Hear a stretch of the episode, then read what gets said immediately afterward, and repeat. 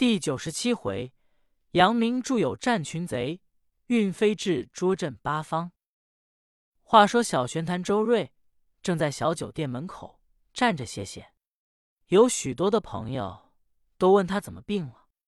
周瑞说：“我只因捉拿乾坤道蜀华云龙，被贼人的余党用石子暗中伤了我，打得吐了血。”众朋友一个个都说：“慢慢养着，别受累了。”周瑞这人最好交友，平素的朋友最多。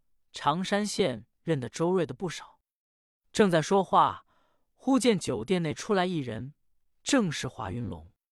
周瑞赶忙说：“伙计，快拿，别叫华云龙跑了。”柴元禄、杜振英一看，果然是华云龙。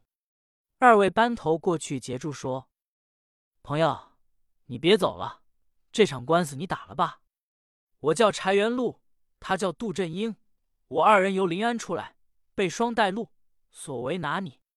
你在临安做了多少案？杜振英说：“华云龙，你还叫我们费事吗？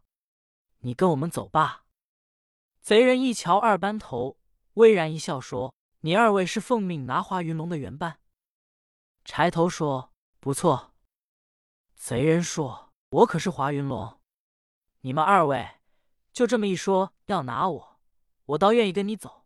我有一个朋友，他不答应。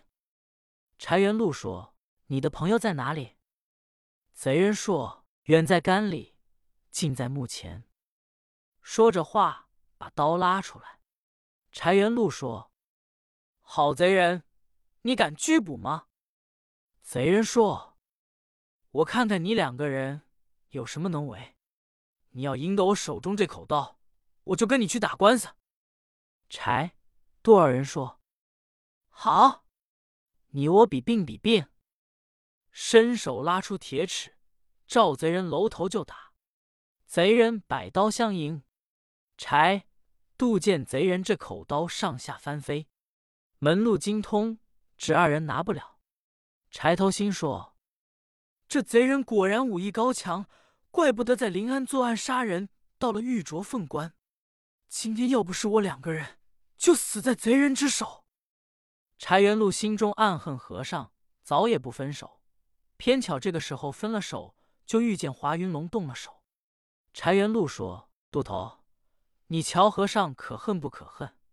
这时节他也不来了。”杜振英说：“济公此时来了，可不好。”这两人话未说完。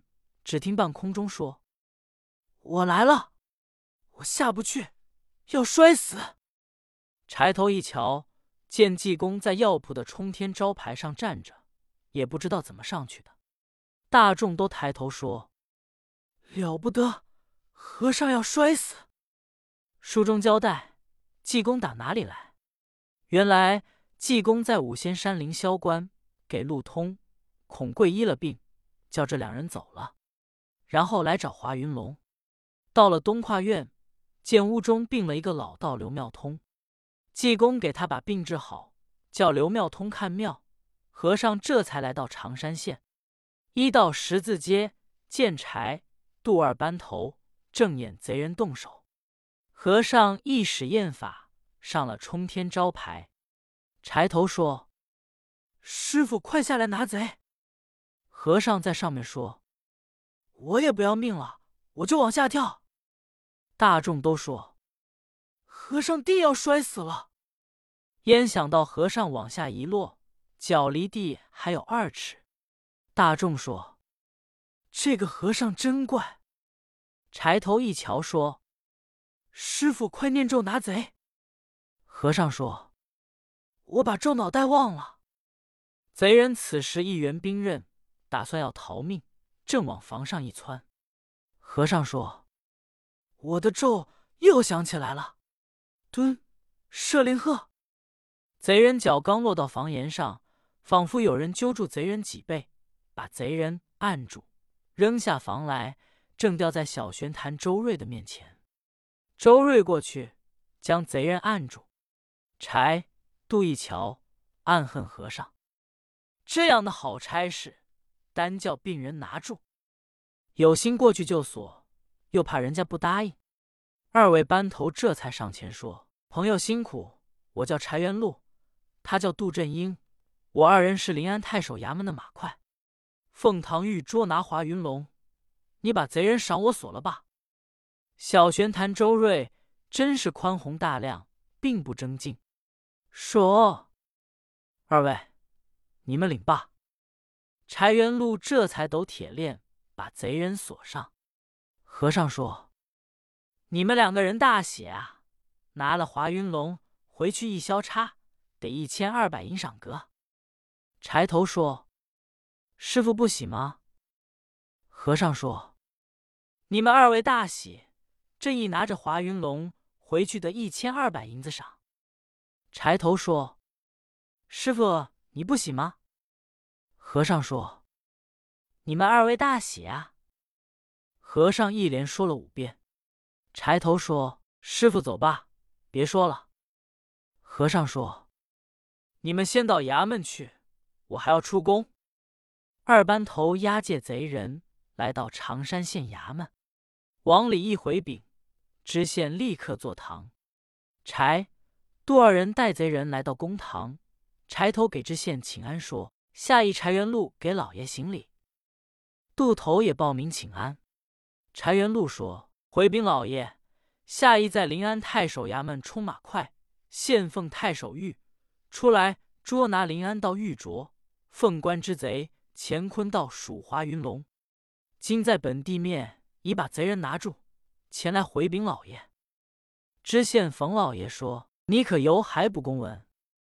柴头说：“有。”立刻把公文递上去，知县一看不错，这才问道：“下面贼人可是华云龙？”贼人说：“我姓华，叫华云龙。”老爷问：“你叫什么外号？”妇人说：“我叫乾坤倒数。”知县说：“你在临安做的什么？”贼人说：“我在尼姑庵阴间不语，杀死少妇，砍伤老尼。”在泰山楼阴口角伤人命，在秦相府刀玉铜凤冠粉壁墙题诗，都是我做。知县说：“你题的什么诗？”贼人说：“题的是藏头诗，头一个字是乾坤道蜀华云龙偷。”知县说：“你在我地面南门外抢当铺，明火执仗；东门外路劫，杀伤人命。”在我衙门劫牢反狱，抢去蓬头鬼运方，拐去七股差事，这大概有你啊！贼人说：“我并没在这本地作案，这些事我一概不知。”老爷一听，勃然大怒，说：“大概抄手问事，你不肯应，拉下去给我打！”贼人说：“老爷，我一个人有几条命案？”已然把临安城所做的事情都招出来，我也是死罪。这本地我并没作案，你要叫我承认，那可不行。老爷，你打算叫我一个人承认起来，省得你地面上备案，你打算保住你的纱帽，对不对？你要叫我给你打一妥案，你说明白，那也可行。老爷一听，气得须眉皆竖，说：“你这厮！”必是个惯贼！我不打你，你是不肯支招的。老爷正要打贼人，这时节，只见由外面脚步踉跄，济公禅师赶到。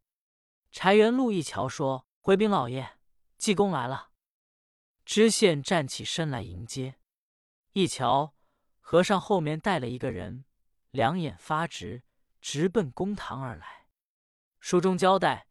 济公由十字街跟二位班头分手之后，和尚随后也够奔常山县而来。正走到衙门口，和尚抬头一看，见衙门对过有一座酒铺，一条龙。和尚一看，有一股怨气直冲霄汉。和尚一掀帘子进去，见柜里坐着一人，有四十多岁，一剪的横肉，长得凶眉恶眼。和尚说。掌柜的，借支笔墨使使。掌柜的说：“做什么？”